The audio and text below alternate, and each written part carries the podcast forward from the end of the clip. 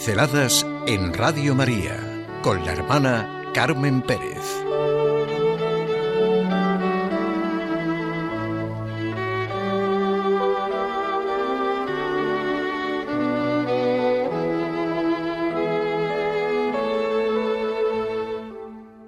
La historia como diálogo entre Dios y el hombre. Esto he sentido también al reflexionar sobre esta maravillosa fiesta que es la de Jesucristo Rey del Universo, fiesta con la que los católicos cerramos el año litúrgico. La historia como diálogo entre Dios y el hombre. ¿Qué otra cosa es la historia sino realmente el diálogo entre Dios y el hombre? El sí o el no del hombre a Dios.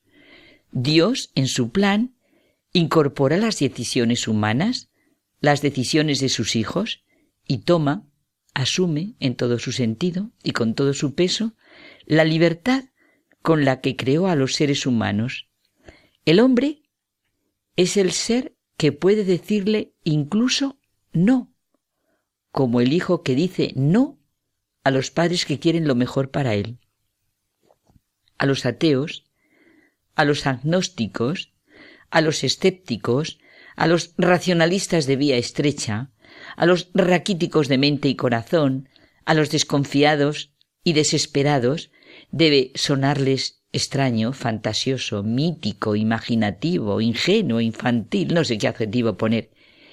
Pero admito todos los que se puedan ocurrir, lo que significa creer en Jesucristo, Rey del universo. Porque creer en Jesucristo es creer en Él como el Hijo de Dios encarnado en Jesús de Nazaret, el primogénito, el hermano entre todos los hombres que ha sido exaltado. No tenemos otro nombre en el que encontremos la salvación, ni otro camino, ni otra verdad, ni otra vida.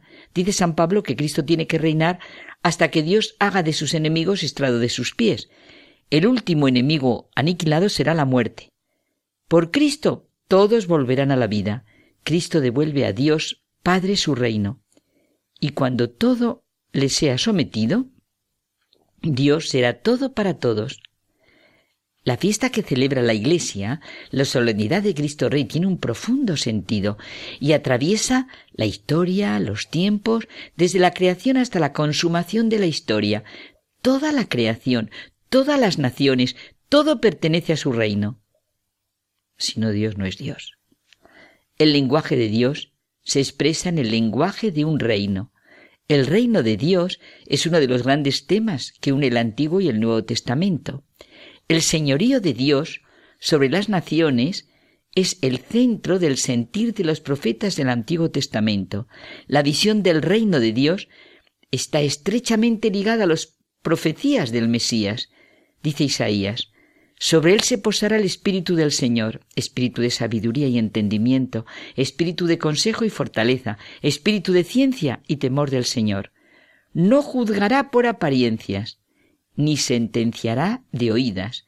Juzgará a los pobres con justicia, sentenciará con rectitud a los sencillos de la tierra. La justicia será ceñidor de su cintura, y la lealtad cinturón de sus caderas desde Cristo es fácil mirar y entender las profecías porque se cumplen en él. Esta visión del reino, las imágenes que aparecen constantemente, indican que Dios tiene un plan. La creación, el universo, la historia tiene una meta y Dios nos guía hacia esta meta. Y en el Nuevo Testamento es evidente. Esta es la oración con la que Jesús enseñó a orar a sus discípulos, nos enseñó a orar a todos los hombres. Padre nuestro que estás en los cielos, santificado sea tu nombre, venga a nosotros tu reino, hágase tu voluntad, así en la tierra como en el cielo. Con que tú eres rey, le dijo Pilato, tú lo dices, soy rey. Yo para esto he nacido y para esto he venido al mundo, para ser testigo de la verdad. Todo el que es de la verdad escucha mi voz. Y nos unimos al ladrón que le reconoce en la cruz. Jesús, acuérdate de mí cuando llegues a tu reino. Por Cristo, todos volverán a la vida. Él devuelve a Dios Padre su reino. Es el testigo fiel.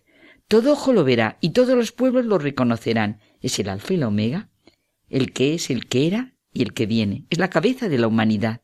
En él todo ha sido llamado a la plenitud y por él todas las cosas serán consumadas cuando Dios sea todo en todo.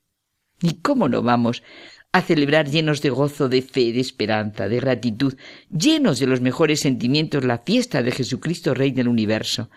Tiene que servirnos de consuelo, de horizonte para ver y de ánimo para recorrer nuestro camino, sean en las circunstancias que sean. Damos gracias a Dios, con Pablo de Tarso, que nos ha hecho capaces de compartir la herencia del pueblo santo en la luz.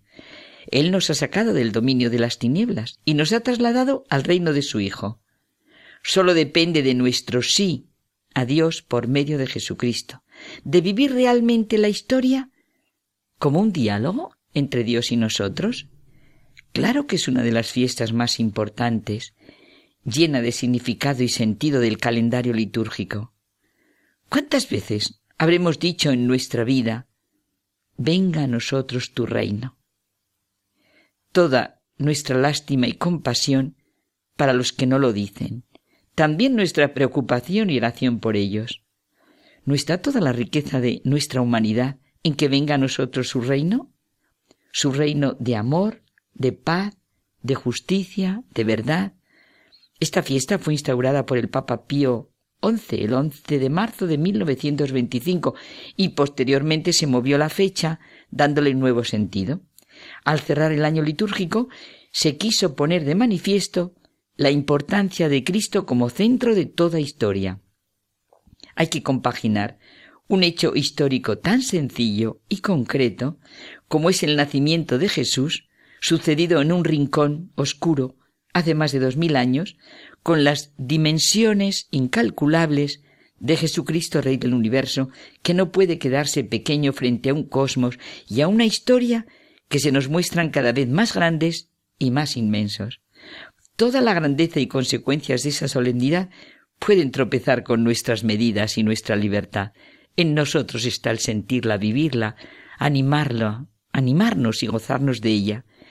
Pues yo quisiera, quiero vivir mi historia como un diálogo continuo con Dios, gracias al sí de mi encuentro con Jesucristo, Rey del universo.